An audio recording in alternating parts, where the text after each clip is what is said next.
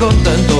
Y ahora abrimos la página de la historia y lo hacemos de la mano de nuestro cuenta historias, Iván Fernández Amil. ¿Qué tal? ¿Cómo estamos? buenas tardes. Abrimos esos libros maravillosos que llevan por título Historias de Galicia que nadie te había contado y nos encontramos con la conspiración que trajo a Galicia el ferrocarril más audaz, complicado y costoso jamás construido. Sí, sí, hoy hablamos de un accidente de tráfico que no solo acabó con la vida de, de una persona, sino que acabó también con una idea. Ese, ese, ese accidente provocó que Galicia siguiera aislada del resto de España. Se pretendía que el tren a Galicia llegara en cinco años. ¿Sabes cuánto se tardó? 30, bueno, sí, 30 iba a decirte una. ¿Y de qué manera llegó? ¿Y de qué manera? Que esa es no? otra. La línea Zamora a Coruña tiene una longitud de 453 kilómetros y une la meseta con Galicia. Recorre las provincias de Zamora, Ourense, Pontevedra y A Coruña. Se comenzó a planificar, escucha bien, ¿eh? a mediados del siglo XIX y básicamente era para abastecer a Madrid de pescado. Bueno, lo que fuera, pero Lo que menos- fuera, pero que tuviésemos una línea ferroviaria. Vigo y Ourense ya estaban unidas por, por tren y en 1863 Zamora ya no estaba con Madrid, así que solo faltaba unir Zamora y Ourense. Pero unos ingenieros, una comisión, emitió un informe que desaconsejaba esa prolongación. ¿Por qué?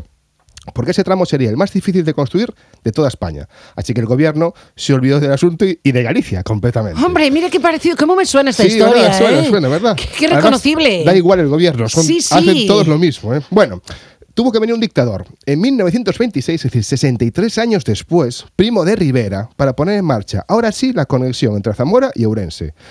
Las obras se dividieron en cuatro tramos, tramos y el más complicado de todos eran los 249 kilómetros hasta Ourense. El tramo más complicado y costoso de cuántos se han hecho en toda la historia del ferrocarril en España.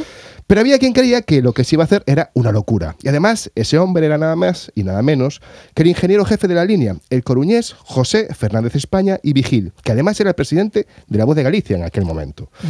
José Fernández consideraba un error hacer la conexión por el macizo central ourensano, en vez de hacerlo por la parte habitada que estaba al sur de la provincia, por Berín. Por esa zona sería menos costoso y más productivo para Galicia. Además, no se prolongaría el atraso y el aislamiento que tenía aquella zona de la provincia. Pero justo, justo cuando este ingeniero estaba trabajando en aquella variante, ocurrió un accidente. Oficialmente José perdió la vida en un simple accidente de tráfico por mala visibilidad. Su coche se cayó por un barranco en una curva en el ayuntamiento de Ríos, en Ourense. Aquella noche del 26 de mayo de 1927, José quiso conducir su coche, a pesar de que hacía pocos días que había sacado el carnet. Su acompañante, que era su chofer, es decir, llevaba chofer, salió ileso. A lo largo de los años, los vecinos de la zona fueron transmitiendo que detrás de aquel oportuno accidente se escondía una trama, una oscura trama, ¿no? En la que pudieron estar implicados algunos caciques locales. Podía no haber sido un accidente. Exacto, políticos, empresarios a los que no les interesaba que el tren fuera por Berín y que aquella zona de, de Ourense siguiera estando aislada y desconectada del resto de España. Vamos, muy probable, ¿eh? Bueno. Y claro, al morir el ingeniero, la opción sur desapareció con él. Y las obras se hicieron por el lugar más complicado, que además generó un negocio increíble alrededor de aquella construcción. A su lento pasito por Galicia, ¿no? de esas obras, se iban levantando pequeñas ciudades, en las que se abrían bares, hospitales, puestos de la Guardia Civil, escuelas, capillas, en fin, eran ciudades, ¿no?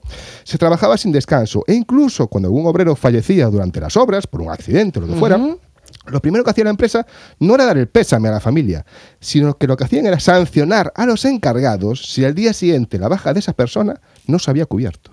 O sea, tú imagínate qué mundo vivíamos ¿no? en aquel Bueno. momento. ¿eh? Se pretendía terminar en cinco años, pero se necesitaron, espera, que lo traigo escrito, ¿eh? más de 30.